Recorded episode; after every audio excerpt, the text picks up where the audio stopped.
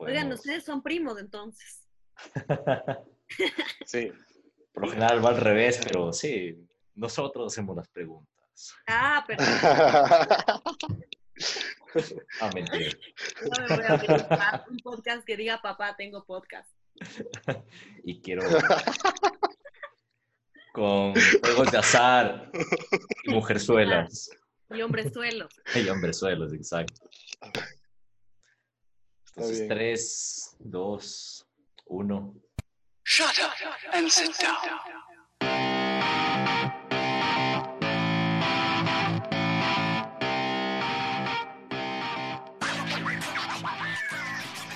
Comenzó la huevada.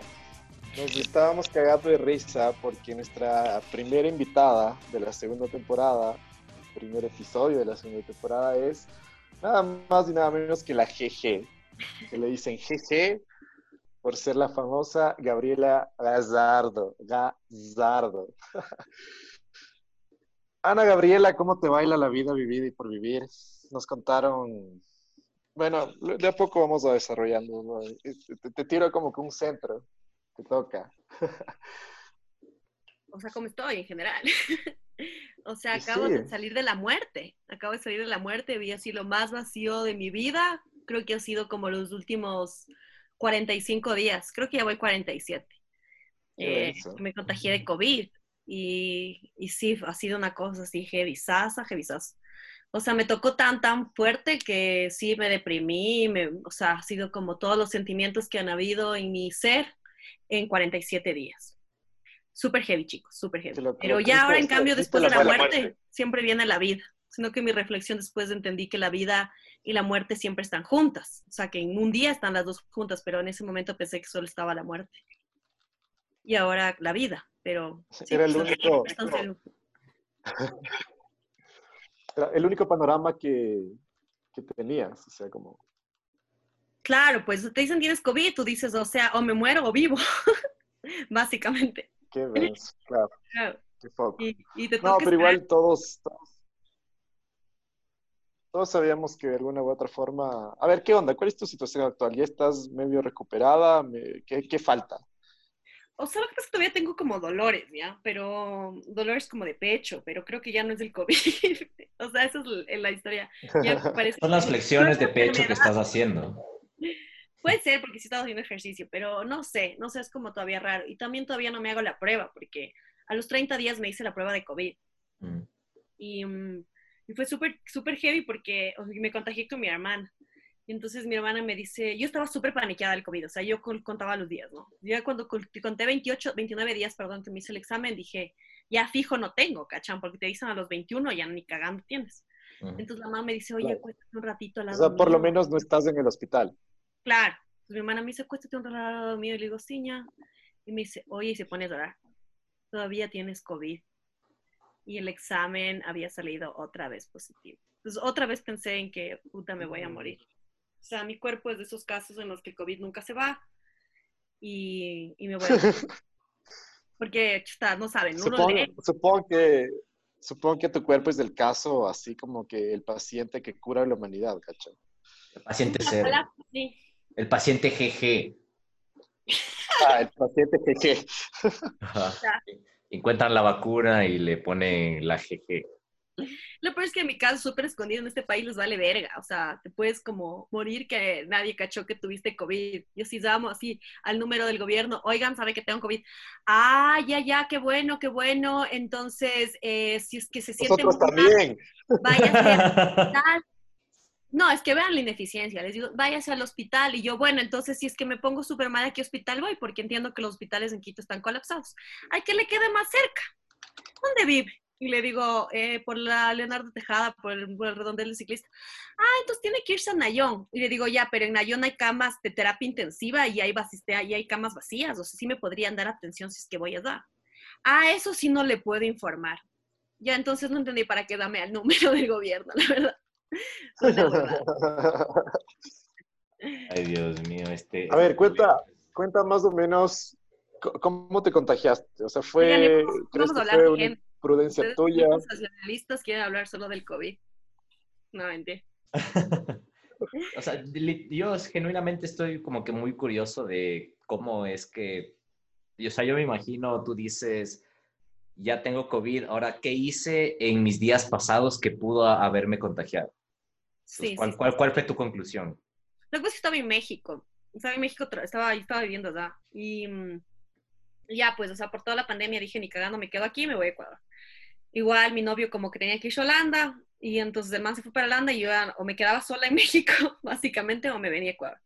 Entonces ya abrieron el aeropuerto, pero, y me vine. Y entonces eh, yo, yo pasaba así, en, México pasé en una hacienda, o sea, me cuidé full, o sea, ni cagando tenía. Y aparte me pidieron que me haga un examen PCR para viajar. Entonces en el PCR antes de viajar me salió negativo.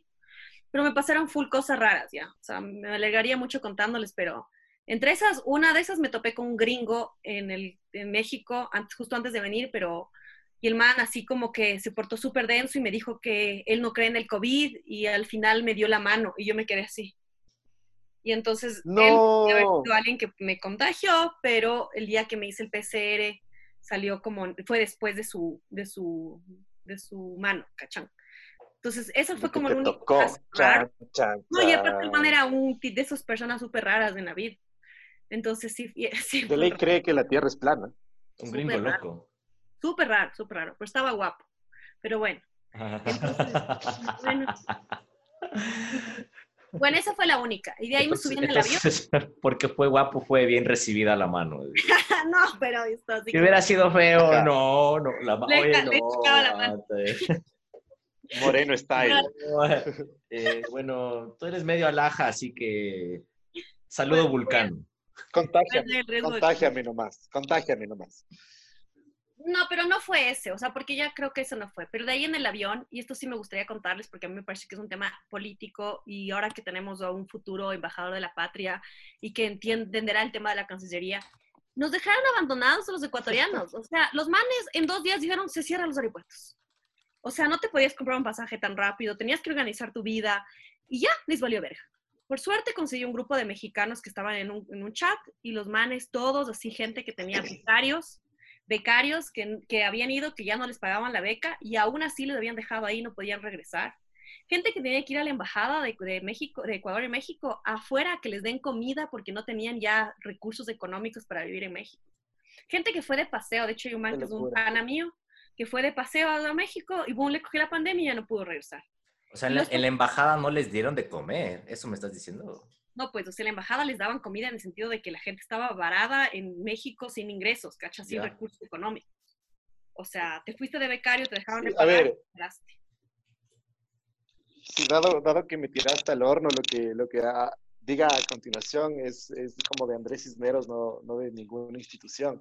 No, pero cuando Yo creo que es- es- canciller, ¿qué harías? Es, es algo... A ver, yo, yo quería primero, eh, no sé, yo creo que el ejercicio de réplica, eh, compararse con otros países puede servir muchísimo. O sea, ¿qué haría, qué están haciendo los otros países? Y no fue la, la, primera vez que, o sea, es la primera vez para muchos países que pasó esto y para muchas personas que pasó esto. O sea, la primera vez que yo toqué esa realidad fue cuando me escribió una amiga, la Macli, me dice, brother, estoy atrapado en Buenos Aires, ¿qué puede hacer la Cancillería por mí? Y fue como, "Mm, cierto, ¿Qué, ¿qué pasa con toda la gente que está afuera y le pasó esto? Y se cerraron los aeropuertos y se cerraron las fronteras, ¿qué hacen? O sea, que gente que tiene su presupuesto planificado para 15 días, porque se fue de Ajá. vacaciones, se fue de viaje, etcétera, y de repente se cerró el mundo. Entonces, no es solo que se cerró Ecuador, no es solo que fallaron las embajadas, pasó todo, todo esto. lo- lo- hay una Gabriela Gallardo versión coreana que le pasó exactamente lo mismo. Entonces hay que ver la dinámica de cómo funcionaron otros países y el nuestro para ahí sí empezar a, a hacer eso. Segundo, yo creo que mm, también nos tocó una, una contingencia casi sin dinero, o sea, todo el respaldo económico que llega para estos temas de contingencia, porque al final son cuestiones de emergencia, cuestiones de, no sé, quizá aliados para que nos traigan seguros o aerolíneas, etcétera. No se planeó con la rapidez indebida y vos sabes que en la mm, improvisación siempre se corren muchos errores, más que nada para responder a tiempos que a veces son completamente inconscientes con la realidad y por otro también la cuestión, obviamente, quizá política, ahí sí me lavo mucho las manos, pero eh, hay errores en la inmediatez Punto número uno. Punto número dos, no fuimos los únicos. Y punto número tres, también es- está la responsabilidad individual, ¿no? No te estoy culpando. Pero sí, neces- sí parte de nosotros también ayudar a las políticas, a las políticas que se, de, pre- de prevención, ¿no? Punto número cuatro. Punto número 4.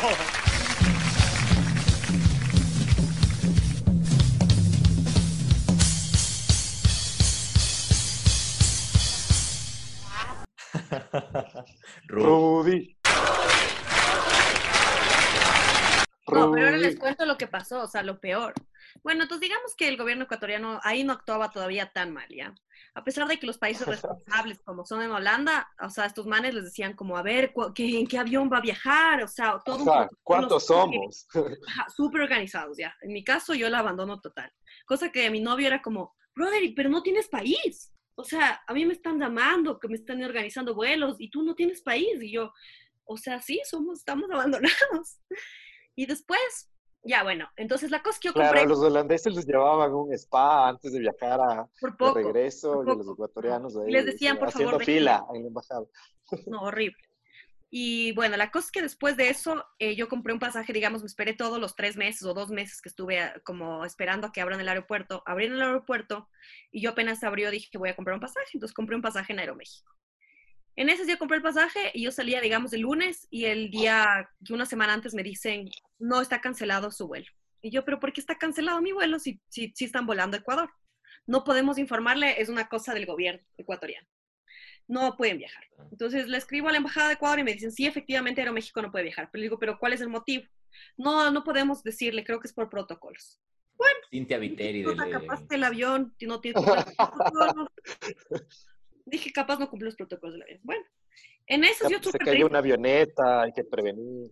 Entonces yo dije, yo no me, bueno, entonces yo ahí dije, chuta, yo no me quiero quedar en México, estaba triste por no poder regresar. Y boom, en el chat dicen, eh, va a salir, y también en un correo de la embajada, va a salir un avión de Aeroregional, una aerolínea totalmente X. Aeroregional es la única aerolínea que va a volar. Entonces yo en la desesperación compré un nuevo pasaje en 400 dólares, una sola ida, o sea, carísimo para lo que es el promedio de los, de los viajes en comparación con Aeroméxico, por ejemplo. Y compré en el, en, la- en el, en el- apenas compré el pasaje, escribieron en el chat. Esa aerolínea es una aerolínea que antes era mexicana, que la cancelaron porque se cayó uno de sus aviones y porque no cumplía los protocolos y los requisitos. Y sus, y sus, y sus, y sus aviones son muy viejos.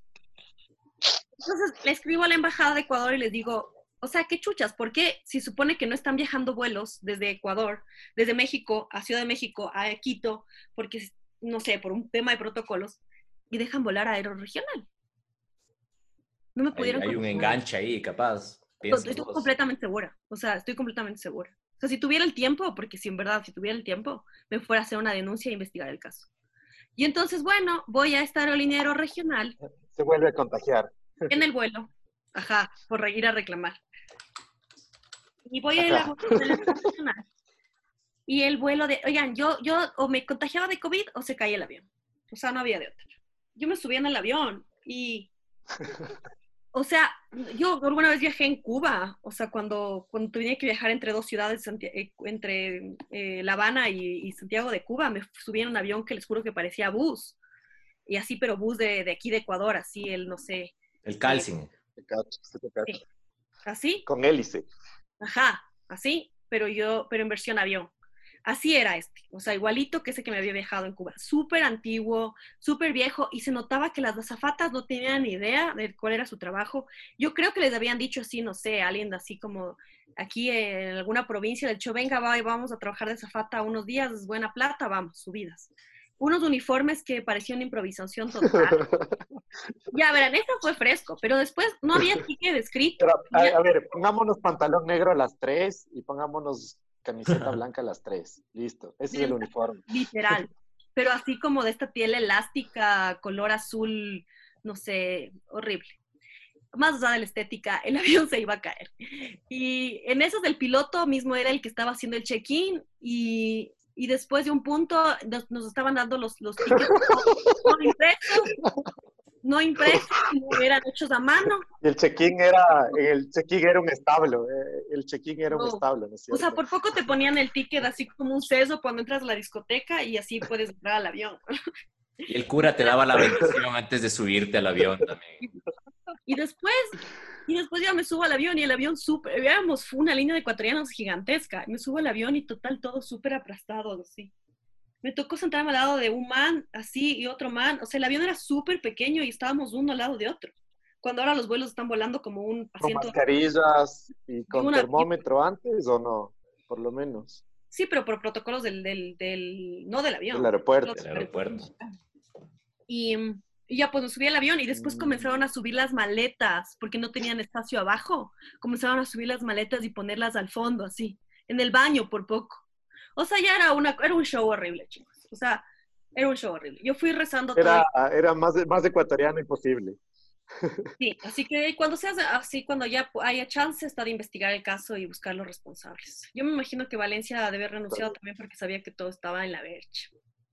Y, y bueno, y entonces ya pues ya llegué del avión sin que no se cayó, pero me contagié de COVID. Y entonces las probabilidades de que me haya contagiado de COVID en el avión pueden ser de un 95%. Claro. Y el avión también es antiguo, entonces entiendo que el aire, o sea, en los nuevos aviones, los aviones modernos, como que circula más el aire. Por suerte, cuando llegué acá a mi casa, Mm. apenas llegué, me bañé y así. Pero el virus, esto es interesante, el virus no te contagia a los primeros, o sea, apenas te contagiaste de COVID, no contagias a otra persona. O sea, yo ya me había contagiado en ese entonces y esa noche dormí con mi hermana, con mi hermana mayor. Y la man no se contagió. Y abracé a mi La familia. Lore no tiene COVID. No tiene. Fue la chef y la que se contagió. Qué loco. Ahí está la chef.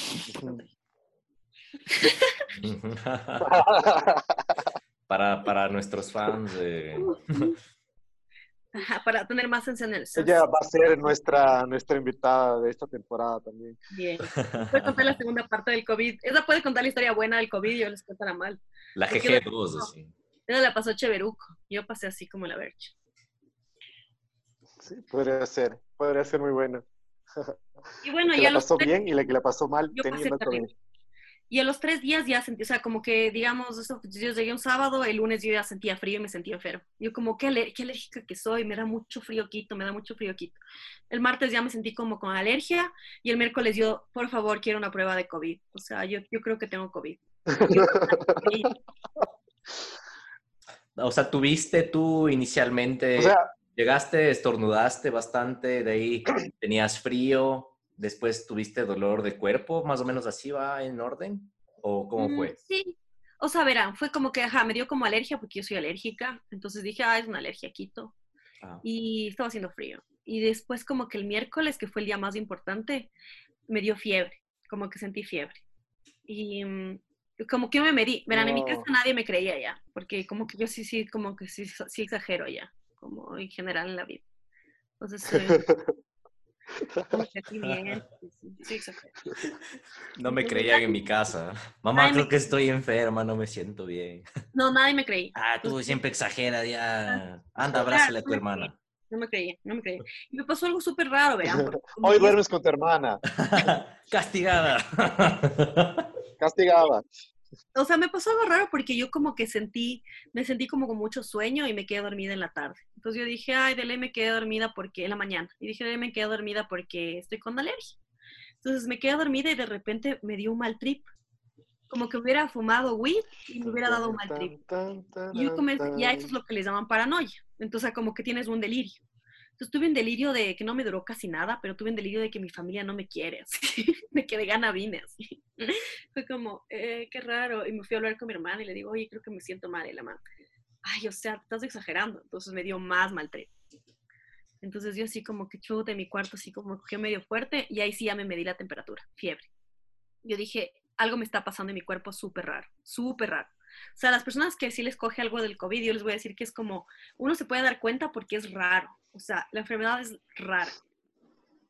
Y entonces ya pedí que me hagan un examen y como no me creían, me hicieron un examen de sangre. Y eso también es recomendado. O sea, si tienes COVID, tienes que hacerte un examen de sangre porque puedes ver como si tus niveles de sangre se han coagulado. En mi caso, digamos que lo normal del dímero D es 400, tenía como 1400.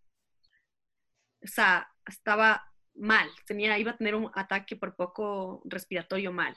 Ya.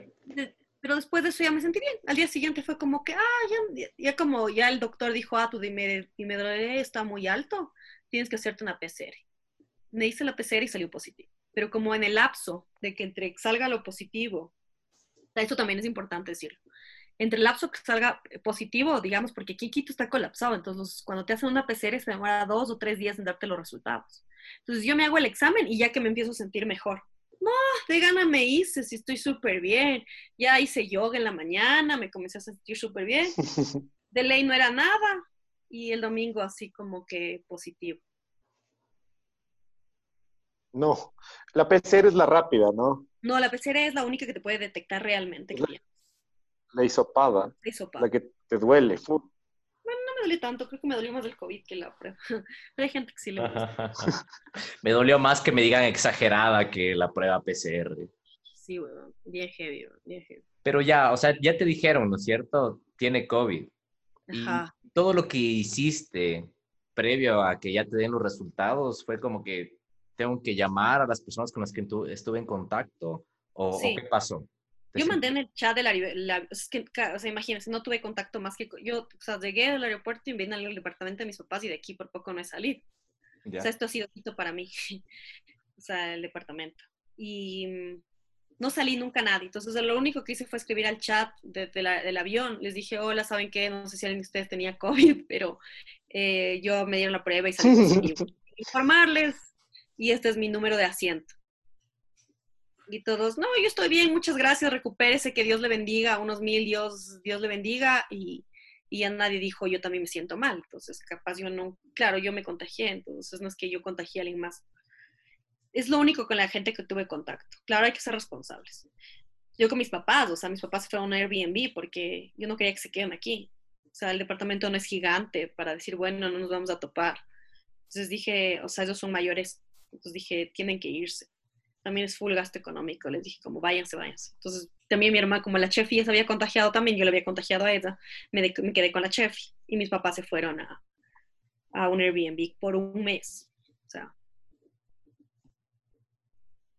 ¿Y ahora cómo estás llevando toda la, la situación? o sea, mis papás regresaron porque ya cumplí 30 días y cuando regresaron cuando se supone que el examen debía salir negativo, pero siguió saliendo positivo, entonces eso nos hizo dudar. Y también esto es una cosa heavy, o sea, como el, el país, o sea, no está tan claro el país y el mundo sobre el COVID. Hay gente que dice que si es que no te haces un PCR, dos PCR, primero, si no te hacías dos PCRs de con 24 horas de diferencia y te confirmaban que ya eres, que eres negativo, ya puedes como estar tranquilo. Después decían que solamente después de 21 días. Después que tiene que ser después de 30 días. Entonces, como que no sabes cuándo dejas de ser contagioso, pero la mayoría de los casos dicen que después de los 30 días ya no contagias. Entonces, mis papás, si bien llegaron, yo comencé a actuar como con mascarilla, con mis propios palatos, encerrada en el cuarto, hasta que han pasado más días. Y ahora que ya voy como 47 días, casi 50, eh, ya es como que igual, ya sigo teniendo mis propios platos, pero ya hay más contacto, ya siento que no puedo contagiarles. O sea, ya es bastante tiempo, ¿no? Pero con todo Y, mañana. o sea, ¿ya no persisten los síntomas o sí? O sea, te, salvo ese dolor, Claro. no hay nada más. Sí, aparte que también es un tema emocional, ¿no? Entonces, yo estaba hablando con otras chicas que también se contagiaron de COVID. Entre esas, la Vane, ¿te acuerdas de la Vane que está en Estados Unidos? La Vane Flores. Vane Flores. Sí, se Oh, COVID. Entonces, también como qué que, ajá, entonces también le dolía full el pecho. Y otra amiga, sí, X. Y no voy a decir sus, tengan dije sus nombres. ¿Y qué tomaste? ¿Qué, qué, qué tomaste? ¿Qué te sugirieron? ¿Cómo, cómo fue tu rutina? O sea, te creo que te- eso sí es importante decir también que como no hay ¿Qué solución comes? COVID, es como cada uno tiene su caso, es un caso particular, entonces tienes que ir de acuerdo a tus síntomas, te van dando medicamentos. Pero para, sí, como para el COVID no hay nada. O sea, al inicio, mis primeros dos semanas hasta que me dio neumonía, no tomé nada, nada más que vitaminas, nada, nada. Eso fue como, no tomas nada, aspirina, porque tenía la sangre súper eh, espesa. Aspirina tomé por 30 días. Pero las primeras Mamá semanas no tomé podcast, le recomienda no tomar dióxido de cloro. O sea, la presión del dióxido heavy, mis, mis amigos, así, mis familiares. O sea, es que cuando ahí tienes una de este tipo de enfermedades, ya es como prueba todo. O sea, me cachas. O sea, Sí. si puede pasar algo. O sea, prueba, preferible pruebas todo a no pruebas nada y te cagaste. Lo último que se pierde es la esperanza. Sí, bueno, Cuando, cuando juguemos yo nunca he, tipo de unos dos años, de ley toca tomar, cacha. Sí, Bro, a mí me dio el H1N1 también, o sea, también es de esas personas que le pasan todo, así, pues de ley yo nunca y pues, Eres un No, magneto, quieres, entonces. quieres, quieres ser popular. de ley pasa algo nuevo o así y yo estoy ahí paseándome así. La GG. La, la- próxima va a ser la GG, así. ¿Ya te dio la GG? Sí, ya me dio la GG. No puede ser. Vamos, a mí también, loco. Hijo de puta, y ahora. De ley. Ponte eucalipto debajo de la cama, respira eucalipto, eso es bueno. Todo, todo se probó, güey. Todo se probó. ¿Tu dolor en, en el pecho es muscular o es co- como que lo sientes más interno? ¿Cómo lo describirías en específico? Ahorita es como, ja, como que antes era como que alguien se me aplastaba encima. Ahora ya solo es un poco muscular. Pero también creo que es un tema full psicológico. O sea, yo me despertaba todas las noches, todas las noches. O sea, tuve a tener insomnio. Ya. Ya, Entonces también como que la angustia, ¿cachan? La angustia de esto también ha sido Claro. Al inicio sí, me Qué full, full es angustia. que, y vi- o sea, no sé, o sea, iba a preguntar, ¿alguna vez te imaginaste así lo peor de ley? El con lo exagerado Claro, que eres. Claro, claro, yo O pensé sea, te que iba a viste, te viste como, viste el florero de tus cenizas ahí. en- Sí, sí, yo pensé que me iba a morir. Yo pensé que me iba a morir. Yo la verdad pensé que me iba a morir. Aparte que como sí me cogió duro, pensé que me iba a morir. Y bueno, y también después de comencé a entender, entrar en un trip de, bueno, si no me voy a morir ahorita, me voy a morir después, porque como todavía no se sabe que el COVID se queda o no se queda en tu cuerpo para siempre, porque puede quedarse, disque, como por pocos seis meses en cierta parte de tu cuerpo y afectarte, entonces comencé a pensar, capaz me muero después. o sea, sí. O en el trip de que después de, de 30 años descubren que toda la gente que ha tenido COVID se muere, ¿cacha? No sé, unos trips súper densos. o tienen superpoderes luego, gacho. Imagínate. Eso sí, debería haberle visto algo positivo. pues. Bueno, el Tararara, tararara. el hecho de que seas inmune unos tres meses sí me parece que es un superpoder. Con pues sí. Guepardo, la GG, Cíclope y el profesor X. por tres meses. Y el, y el gringo que me dio la mano. Y el gringo ahí con la mano. Tararara. Ajá, con una mano. La Una mano. Nada más que Hagamos una pausita para meter a nuestro apreciado Ajá. sponsor. Mamá, tenemos podcast, le recomienda no tomar dióxido de cloro. Y bueno, queremos eh, dar gracias. Este podcast es esponsoreado por eh, Santor Nutrition, el experto en Mm. nutrición. Si es que tienen problemas en cuanto a su rendimiento físico durante la pandemia, entendemos que no tuvieron chance de salir a hacer ejercicio y quieren retomarlo nuevamente. Santor Nutrition. Si es que quieren entender un poco más sobre balance energético, saber por qué no bajan de peso y las cosas que, acarrean todo este problema, pues se va a dar unas charlas. Va a ser un webinar, un link abierto, justamente tratando estos temas de por qué no bajamos de Bien peso y la ciencia detrás de todo esto. Así que vamos a poner el link. Vayan a Santor Nutrition, tiene unas sorpresas muy especiales para los siguientes días. Entonces volvemos con Mamá Tenemos Bien. Podcast. Pues cuéntanos, Gaby, esa parte psicológica, esa parte emocional que tuviste que haber pasado, ¿cómo la sobrellevaste? ¿Tuviste que encontrar ayuda tal vez profesional? ¿Te refugiaste en grupos? Cuéntanos un poquito más de eso. Ya, verán, em, ya que estamos hablando de feminismo, entendí como que una de las dos, do- una de las cosas que me pasó es que como estaba súper triste, o sea, yo me considero una persona feliz ya, o sea, siempre estoy como tratando, o sea, no, siempre estoy como que de buen humor, pero me cogió súper mal, o sea, me puse súper triste, lloraba full, lloraba full. Y en algún momento, o sea, justo empecé mi PhD, comencé a pensar en como no, ¿por qué, ¿por qué voy a hacer un PhD? Ya no quiero hacer un PhD, ya no quiero regresar a México a trabajar, ya no, o sea, por poco una crisis de vida, ¿saben? Como igual, o sea, ya no estoy haciendo nada bueno en la vida, eh, o sea, tengo COVID, estoy, yo soy una persona enferma, o sea, ya iba a votarlo todo. O sea, hubo un momento en que iba a votarlo todo. Ya iba como, iba a decir que no, que no acepto esto, pues, el PhD y así. Estaba, me cogió así como un bajón mal existencial y dije, no, pues, o sea, y aparte esto puede durar full la pandemia y mejor me quedo aquí cuidada con mi familia y así. O me voy a Holanda con mi novio, también entré como una crisis de, mejor mañana me voy a Holanda y si me van a cuidar, o sea, cuando nunca he querido vivir en Holanda. Pero entré así como en unos, unas cosas como Crisis. unos trips, como crisis.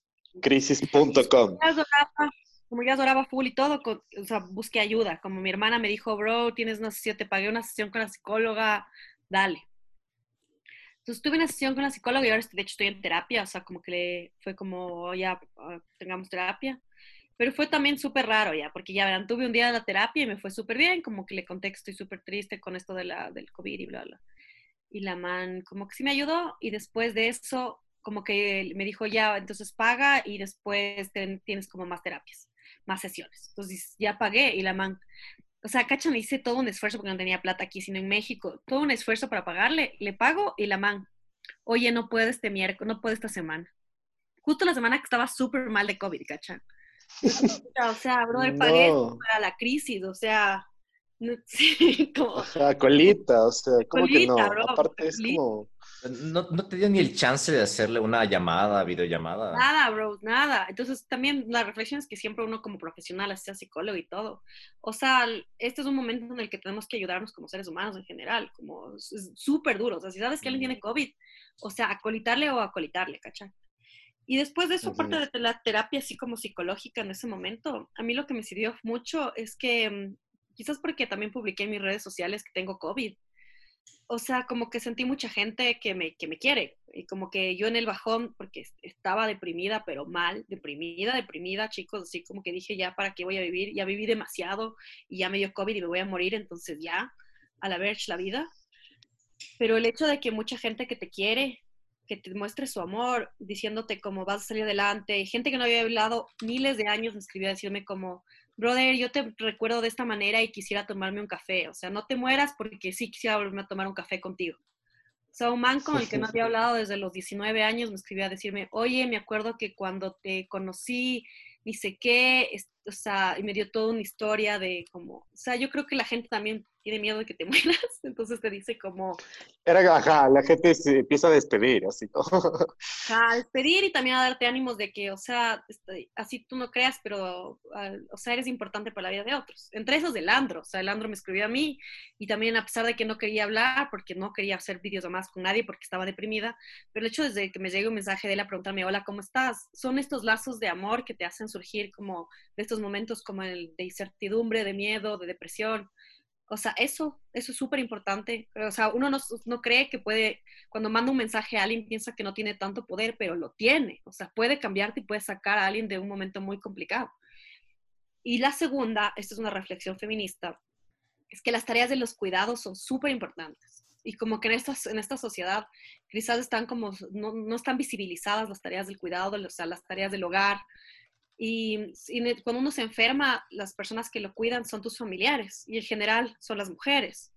Entonces yo tuve la suerte de tener mi hermana. O sea, yo, yo, que, yo que soy feminista y digamos, tuve este, que tengo las posibilidades, digamos, económicas y que me encuentro en una situación privilegiada, aún así yo creo que quien me salvó de esta, esta pandemia fue mi hermana. O sea, mi hermana me cocinó, mi hermana me limpió los platos, o sea, eh, mi hermana me dio cariño, o sea, porque uno vive, porque alguien te da de comer, porque alguien te toca si tienes fiebre, alguien te da la comida, o sea, estás tan débil cuando estás enfermo, a mí me dio neumonía, me dolía full espalda, entonces como que hacer como cualquier cosa, y yo soy una persona súper activa, entonces quedarte sin hacer nada es súper feo, pero que alguien tengas que te cuide y que te salve, es, generalmente son o sea, las personas que no, uno no ve, pero más allá de los doctores, las enfermeras, los repartidores, también están las mujeres salvándote la vida, ¿cachai? Tu mamá, tu hermana, todas obvio. las mujeres que trabajan en tu casa para, para ayudarte. O sea, lo estoy diciendo también porque obvio, está para que chuta, me dio cacho que si le quiero. Entonces... Para, para poner, para ganar puntos, así. Para que me siga Exacto. la comida. Para que me siga. Exacto. para, para- para que me perdone por haberle contagiado. Ajá, aparte, la culpa también es horrible. Pero sí, la culpa también es horrible. Y la parte, la parte de la gente también, súper mala gente, ¿no? Te dicen, y yo, yo también era una de esas personas, como, chuta, te contagiaste porque eres un irresponsable. Pero no es verdad, huevón. O sea, te puedes contagiar Pasa, en cualquier pasa. lugar. Pasa, huevón, pasa. Claro, Claro. Pasa, Pasa. pasa, ajá, es verdad. Pero tú, Sí, tú pero es- esa como, como que desgracia tras desgracia, ¿no? Era como que tal vez se podría decir que ante tal aglomeración en el avión, como tú mismo lo mencionaste, 95% de probabilidad había de que te podías contagiar. Más no fue por por tu chuta, ya que ya que ya que chucha como dicen por ahí, o Claro. chulla vida de salir, Negligencia. irte a fiestas, tener reuniones o lo que sea, sino que, o sea, brother, esta es mi única salida de mi situación y tom- voy a tomar ese riesgo. Claro, claro, claro. Definitivamente. Definitivamente. Fue así como. ¿Qué, qué opinas de los que mm, hay una foto? Creo que igual le, le puedo poner aquí cuando ya tengamos el episodio. Tres fotografías importantes. Era, era un tweet, no sé si es que ustedes lo pudieron ver. Era el paso de- del COVID. Entonces, la primera imagen es un vecino, ¿no? Tú estás viendo desde la perspectiva de la persona que tomó la foto, que es un vecino Ah, es focazo eso. están en, una, en un conjunto donde hay casas, toma la fotografía de unas personas que están teniendo una fiesta, ¿ya? Tuvieron una aglomeración. La segunda fotografía es la ambulancia que se para en la casa donde tuvieron la, la fiesta. Y la tercera fotografía es de, una, de un carro funerario en esa misma casa. ¿Cuál ya habiendo vivido lo que tú ya viviste, teniendo toda esa ese nuevo insight, ¿no es cierto? De emocional y, físico, ¿tú qué opinas? ¿Cuál es tu opinión de esas personas que es como que no, voy a salir a, a tener fiestas, voy a irme a la peluquería de mi pana a, a tener una fiesta, una reunión de cinco, de cinco guachos ahí?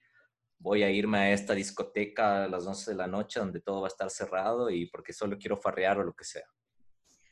O sea, verán, primero es que, es que me ven así después en un video yo tomándome una cerveza, es porque soy inmune, no porque soy un irresponsable después de esto, ¿no?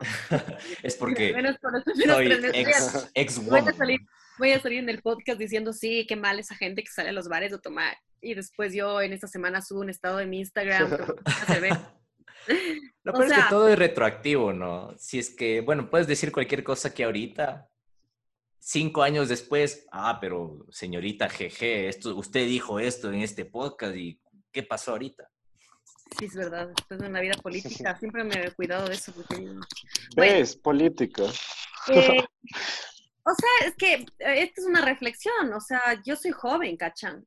O sea, no soy la más joven, pero soy joven y me, me dio full duro. O sea, no, no, uno no se sabe.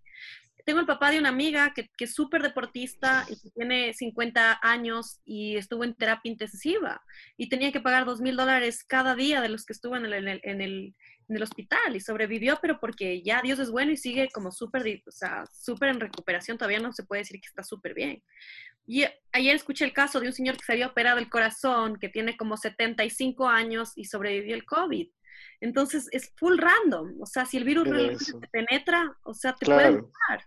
O sea, a una persona joven le puede matar y no hay solución. O sea, no es que te tomas lo que te tomes, libermectina o te tomas las vitaminas. O, o sea, es, es, es muy raro. O sea, actúa de una manera muy rara en el, en el cuerpo de cada uno. A una amiga que también es súper joven le sale sangre de la todos los días. Entonces, mi reflexión es como, Tiempo. sí, Mucho COVID ya.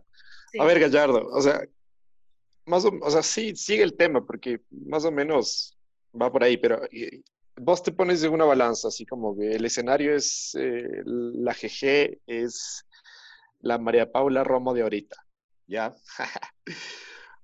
Eh, estás en un cargo que debe tener una decisión muy importante y la pregunta que vos debes responder es como, ¿qué salvo? ¿La economía o los ciudadanos. Tum, tum, tum. Entonces, o sea, a nivel, a nivel mucho más allá de la cuestión humanista, de la cuestión, no sé, como pensando puramente en qué sería lo bueno para el país a un futuro inmediato. Las vidas, definitivamente las vidas, las vidas. Yo sé que, yo sé que la economía también es vida, ¿no? O sea, no quita que hay mucha gente que está Con muriendo de hambre. todo, con todo, con todo lo difícil que implica eh, todas las condiciones de la pandemia que te pone. O sea, tienes un estado en crisis, tienes un estado en- con algunas fallas que de por sí se van a, a evidenciar más en, la, en, la, en contexto pandemia. Entonces, que, o sea, elegir vidas está bien, pero llega un momento en que tú no puedes con, aguantar todo ese peso, creo. Verán, yo creo que Ecuador, de hecho, de alguna manera ha decidido eso. Como no podemos aguantar todo ese peso, Latinoamérica en general. No, no es el caso de Argentina, donde hay un gobierno muy responsable. Pero en, en Ecuador es como que ya no pueden hacer más. O sea, ya no se puede hacer más. Somos países en vías de desarrollo, de, o sea, pongo entre comillas porque también es todo un debate. De hecho, no, no se debería llamarlo así técnicamente. Eh, pero somos países con economías débiles. Y claro, de quedarnos aquí así un año es imposible. O sea, hay gente que se está muriendo de hambre. Yo trabajo como voluntaria en una ONG que se llama Fundación Apoyando Ecuador, que de hecho síganla porque ahí pueden ayudar en esta situación. Y no tienen idea cuánta la cantidad de gente que nos escribe diciéndonos, por favor, me estoy muriendo, no tenemos que comer. O sea, entiendo totalmente la pobreza. He hablado por teléfono con personas que realmente se encuentran en una situación muy complicada de vida. Y también sé que eso es vida, porque si no tienes que comer, efectivamente te puedes morir. Y el hambre, según la CEPAL, o sea, vamos a tener años muy complicados en Latinoamérica Sí. donde el hambre va a crecer. O sea, ya es un problema actualmente. Y aún así, yo diría que las vidas, o sea, porque por último, o sea, todos nos podemos estar en un momento como súper complicado y nos vamos a, vamos a pasarla súper mal, pero no sé, a mí no, yo no quisiera que se mueran los papás de ninguno de ustedes. O sea, creo que, Obvio. creo que nadie de nosotros quisiera que se mueran nuestros papás o nuestros tíos o un primo o un hermano. O sea, prefiero, cre- creo que es preferible cuidar eso, así sea un porcentaje bajo en comparación de toda la gente que se va a contagiar, a cuidar la economía, porque las vidas no regresan. Entonces, por ejemplo, el caso de México, o sea, el gobierno mexicano, a mí me parece que actúa de una manera muy sensata. Saben que el país no puede controlar, o sea, como no hay castigo por, por estar fuera, pero sí hay reglas, o sea, no, no puedes entrar a los restaurantes, no puedes entrar a los restaurantes, Claro. semáforos, y el gobierno priorizó Yo las creo que a todo, o sea, se- obviamente, yo lo más eh, como que inteligente, obviamente serían las vidas, pero llega un momento en que también esas vidas no, no, no se comportan para cuidarse a sí mismos, ¿cacha? Hay mucha indisciplina, no solo en Ecuador, en Latinoamérica creo que padece de eso.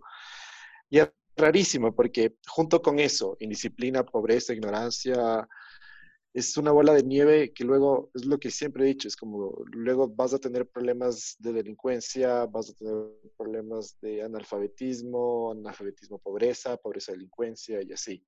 Es el círculo vicioso de... Sí, pero hay que No sé, entender, de el círculo es vicioso siempre, o sea, al menos en estas economías, pero hay que pensar en dónde, dónde coges el punto, ¿cacha? Yo no podría decir que, ya- que el punto es que la sociedad ecuatoriana o la sociedad latinoamericana somos unos indisciplinados, ignorantes y somos pobres. O sea, si ya tenemos parámetros, el gobierno debe actuar y el gobierno debe poner reglas, si ya sabemos que existe eso. O sea, en Estados Unidos, que se supone que es un país desarrollado y todo, habían protestas porque no querían, no querían que les cierren las playas, no querían que les cierren ciertos lugares y creían que el COVID es una cosa que no les va a afectar a tantos, entonces que no pongan ninguna medida. Y vean el resultado de Estados Unidos. O sea, también ha sido la ciudadanía. Pero a mí me parece que en este caso es el gobierno el que debe poner las, los límites, las reglas. O sea, no solo la ciudadanía. En Suecia- también, ¿no? En, en Estados Unidos, porque todo, todo se le vino. La pandemia eh, y Black Lives Matter. Aparte, de, creo que otras cositas. Entonces, eso también Claro. que fue un factor bastante Y importante. todo, eh, y en, fue todo, en, todo, en todos los países pasó eso. Hubo crisis países tras países. crisis tras crisis. Sí, pero ha habido, hay que, de hecho, hay que, ahorita sí hay que evaluar como qué país lo han afrontado y por qué. O sea, es evidente que Estados Unidos es la, es, es la muestra clara del que el sistema capitalista está en decadencia. Tienes países como eh, los países europeos como Alemania, como Holanda, como eh, Bélgica, que han podido controlar la crisis de alguna manera. Incluso diría que España y Italia, a pesar de que tuvieron demasiadas muertes, lo pudieron controlar porque existe un Estado responsable. y un Estado comprometido con la gente. Sí. Incluso Sí. también las de las Además, sociedades, o sea, las sociedades asiáticas. O sea, como La Unión Europea, la Unión Europea actuó muy rápido y muy inteligente. Estados Unidos, yo creo que se colgó al momento de, de- o sea, estaba en el otro lado del mundo. Era muy fácil cerrarse a tiempo o empezar a, a tener los protocolos de, de distanciamiento, pero era, era obvio que era un, un dominó que te iba sí o sí a agarrar algún rato. Yo creo que sí hubo negligencia ahí en esa parte, pero eh, la Unión Europea fue muy organizada en, ese sentido, porque no iba, o sea, si caía un miembro, o sea, vos sabes, en el 2008 tienen, tuvieron que salvar a Grecia para que no se caiga todo, o sea, que no sea otro efecto dominó económicamente, no solamente a nivel de emergencia. Entonces yo creo que la Unión actuó muy bien en esa parte. Y Trump irresponsable y Putin eh, siendo una especie de, como de salvador, de profeta, tratando de improvisar con la cuestión de la vacuna. Es raro el escenario que se viene después. Es- va, va a ser muy raro. Es, como el, eh, eh, no sé, no, hay, no hay un antes y un después inmediato ahorita que se me ocurra. Eh, yo creo que sí hay un, un antes y un después. Y, y sí, o sea, creo que es un momento que hay que evaluar como, como qué se ha hecho y que en algunos países y qué no funciona en otros y que también se evidencia. O sea, lo que les decía de las tareas del cuidado es una de las conclusiones. Y otra de las conclusiones es la presencia del Estado. O sea, si no hay Estado, estamos fregados. ¿Me entienden? O sea, si es que no, no se invierte en ciencia, en tecnología, estamos fregados. Y tiene que, no tienen que invertir las farmacéuticas, tiene que invertir el Estado. Si no se invierte en salud, estamos fregados. Entonces, sí nos evidencia que es un momento en el que hay que apoyar a que las- los, los países tengan una mayor presencia del Estado. O sea, Estados Unidos justamente por eso ha fallado. Y también nuestro país, o sea, estamos en un momento de desgobierno también, ¿no? Entonces es porque el Estado tiene que estar más presente e invertir más en lo público. Incluso es un momento para una reforma tributaria en todos los países de Latinoamérica, pensando sobre todo porque somos de un continente con más desigualdad. Entonces, pensar de alguna manera en, en cobrar impuestos a las personas que tienen más dinero e invertir en lo público. Totalmente debería ser que el- la ciencia y la tecnología moldeen las políticas y no al revés. Sí. O Deben sea, que- y también que el control est- a las Que estén cada vez más presentes en el presupuesto general, que sean prioridad.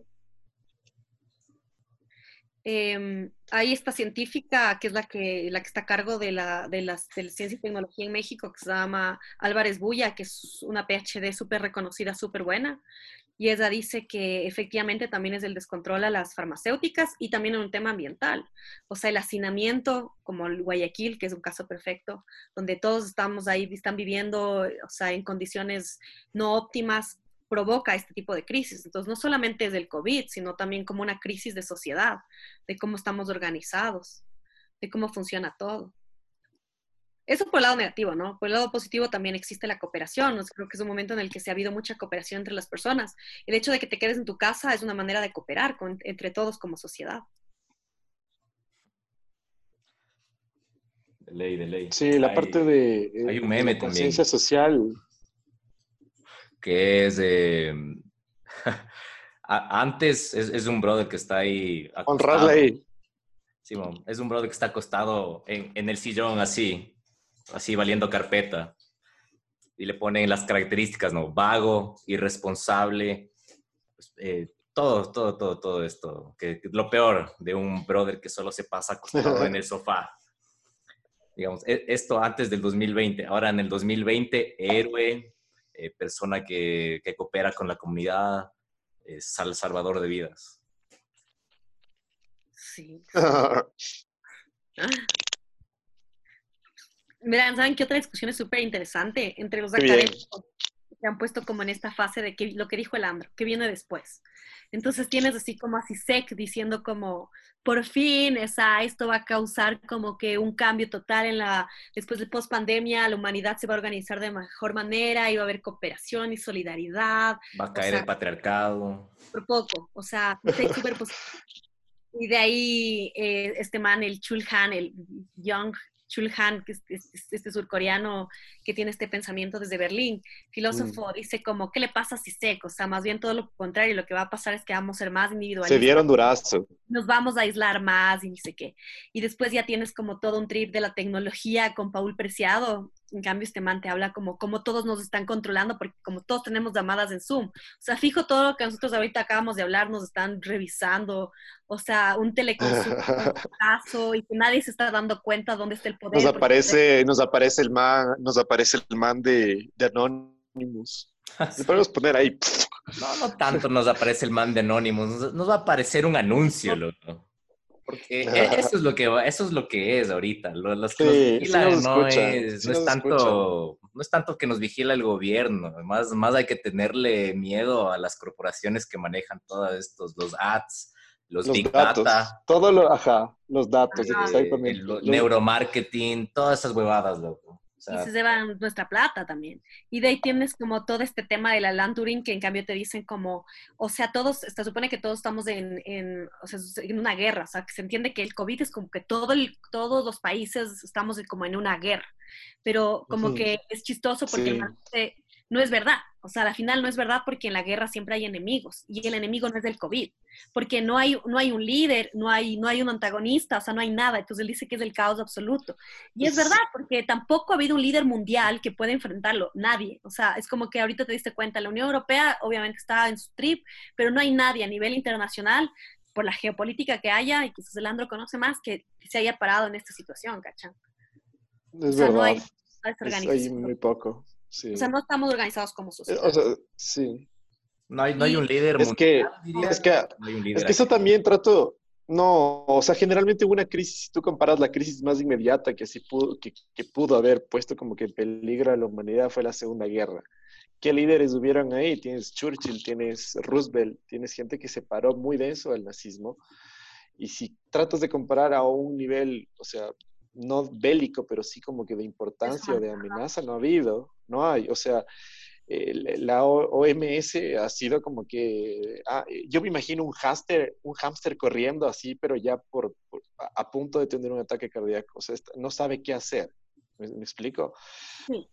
De ahí tienes, o sea, del G5 no hay ninguno. Boris Johnson le dio COVID. Trump, o sea, se- recién se está poniendo una mascarilla y tiene todo un pedo interno.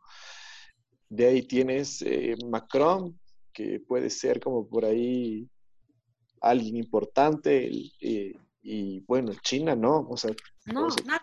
China ha tenido una política muy rara de cooperación y nada, el ruso está vendiendo vacunas sin probar todavía, que no sean comprobadas, entonces sí es, eh, hay una ausencia de, de liderazgo. pues tampoco es el liderazgo de Putin, o sea, no hay un liderazgo. Y bueno, y la última reflexión, que quizás es mi favorita, pero Judith Butler, esta man habla de, tiene un artículo que se llama El capitalismo tiene sus límites en la sopa de Wuhan, que es este, este libro que sacaron. Y la man lo que te dice es como, o sea, ¿qué onda, qué onda, qué onda la, este libro, Sopa de Wuhan se llama? Eh, o sea, ¿qué onda? ¿Por qué nadie ha controlado las farmacéuticas?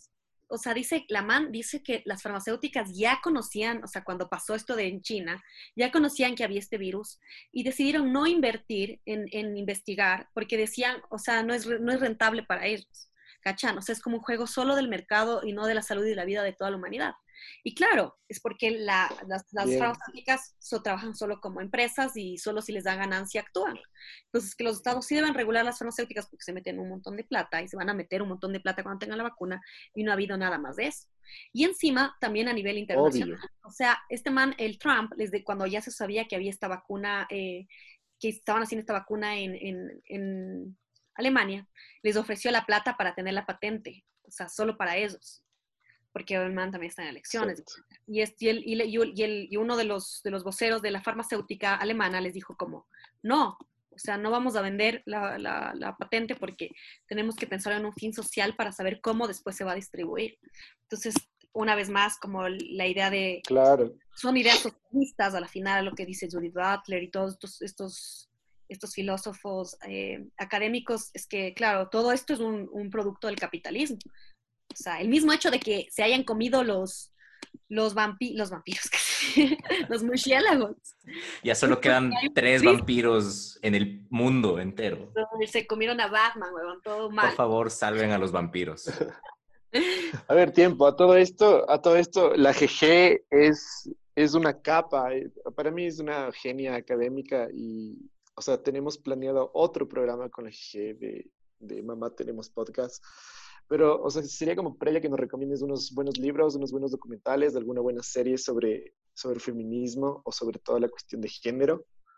Yo, por ejemplo, no sé, el, bueno, sí, ya, creo que es medio obvio la diferencia entre género y feminismo, pero no sé, existe el término igualismo, no sé, ¿qué hay? O sea, ¿cómo sería una pequeña introducción a esto? O sea, recomiéndanos Ya. de esa parte. Unos dos libros y unos dos documentales. Así. Ya verán, les voy a decir uno súper fácil, ¿ya? A mí, primero es como que ah, muy en la crítica, pues no me gusta criticar tanto a las feministas, pero hay que hacerlo. El feminismo es algo lo más sencillo del mundo, ¿ya? Después nos metemos en nuestros trips y filosofamos y así, pero es lo más sencillo del mundo. Es como que todos tengamos como igualdad. Igualdad de derechos, igualdad de oportunidades, de alguna manera se parece mucho al socialismo. En este caso está ligado al género, ¿ya? Y el género no es el sexo, porque tiene, tiene que ver más con tu identidad. Entonces, como no solamente hay el, el género, el género no solamente es hombre y mujer, a diferencia de los órganos sexuales que podría decir como el sexo, el género también pueden ser otros. O sea, como ahora que incluso se van, van cambiando, ahora hay tantas diversidades de, de cómo te puedes tú identificar. Entonces, es como la igualdad, que no sea que porque tu género te cambie o los roles, o los roles de sexo te, te prohíban de alguna manera o te limiten tener ciertos derechos o cierta igualdad. Entonces, lo que busca el feminismo es la igualdad. Hay un libro eh, que se llama How to be a Feminist, cómo ser una feminista. Y también hay uno de, de, la misma autora que te dice, que te, en cambio te dice cómo criar a, si tienes, o sea, si eres padre, eh, cómo ser un padre feminista. Esto me parece que es súper sencillo, Yeah. que el feminismo también parte mucho de lo, de lo personal, o sea, es como las historias personales, es lo que también hace que uno se convierta en feminista. Incluso ustedes sin darse cuenta también han sido afectados muchas veces eh, por, por, por, el, por el patriarcado y creo que uno no se da cuenta hasta que, hasta que lo lee y dice, sí, es verdad, es verdad. O sea, todos estamos viviendo en una sociedad feminista. Ahora, la palabra feminismo causa mucha revolución porque dicen, ay, si no hay feminismo, ¿por qué, por qué debería llamarse entonces eh, machismo? Porque es lo, lo, contrario del machismo, el feminismo.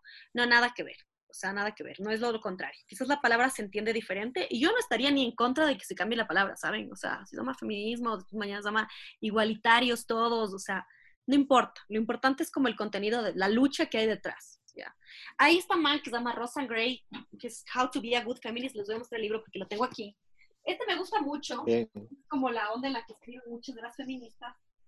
El detrás de un mapa de Ámsterdam. Ah, no, se llama Bad Feminist.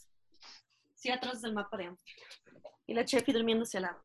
Este libro es como, es bueno porque también hay otra cosa que es interesante. O sea, es, es Roxanne Gay es, es, lesbiana, abiertamente lesbiana, es negra, eh, ha, ha, ha, como sufrido mucha discriminación a lo largo de su vida. Y también sí. pasa eso, que el feminismo no solamente va por, solo por las mujeres, ¿cachan? Sino también va como, como les decían, por las lesbianas, por, la, por las mujeres negras, por los hombres negros, por los hombres indígenas, o sea, todo aquel que se ha sentido discriminado en su vida o que le ha pasado algo. Incluso capaz que, no sé, a Lucho no le sacaron a bailar, no se sacó a bailar una chica y una chica le dijo que no. Y él se puso triste porque le dijo que no. Eso también es un, un problema del, del, del patriarcado, ¿cachan? O sea, también, sea, del machismo, de que él tenga que sacarle a bailar, de que chuta el hombre tenga que ser muy alto, capaz vos, Andros, nacida en Holanda, eras muy bajito, para el promedio de las te discriminaban, y también era un problema del, del machismo. O sea, full cosas. No. Pero es la discriminación, cacha, y también como que lo personal es político. Darte cuenta de lo que personal es político, o sea, todo lo que te pasa a ti es político, y hay que hablarlo. Lo que pasa en un hogar es político lo que me pasa en mi vida por ser acosada en un bus es político. Todo o sea, es político. Todo, sí, porque está, ha estado como muy invisible. Perfecto. Tenemos temas súper interesantes entonces para tratar en nuestro próximo episodio. Vamos se a... viene, se viene. Arde, arde. Nos peleamos. Pero, no, vamos a tener una, vamos a tener una invitada adicional para, para tener un criterio más y ser Para cuatro. partirlo Y equitativo, así. Por justamente igualismo, ¿no? Dos, Ajá. dos. Vamos a darnos dos, dos. No, me parece muy importante. que Parece muy importante, me parece muy importante, creo que es al- algo que no, de lo que no se habla mucho y de lo que las personas, eh, porque simplemente es- escuchan que es feminismo, es como que no, y es como que le to- les tocan la burbuja y no quieren que le rompan esa burbuja, entonces conozcamos Claro. los dos lados y entendamos mejor estas partes. Pues vamos a ver en el próximo episodio de Mamá Tenemos Sería Podcast. buenísimo. Muchísimas gracias Bien, por estar aquí. Ya saben, excelentes consejos. Lean Gracias, GG. Recupérate pronto. Exacto, Sí, buenas vibras. Cuando salga negativo el examen. Esta semana que Leandro me invita a su casa. Sí. Mamá, tenemos podcast. Que pase muy bien. Hasta luego. Chao chicos. Bye bye.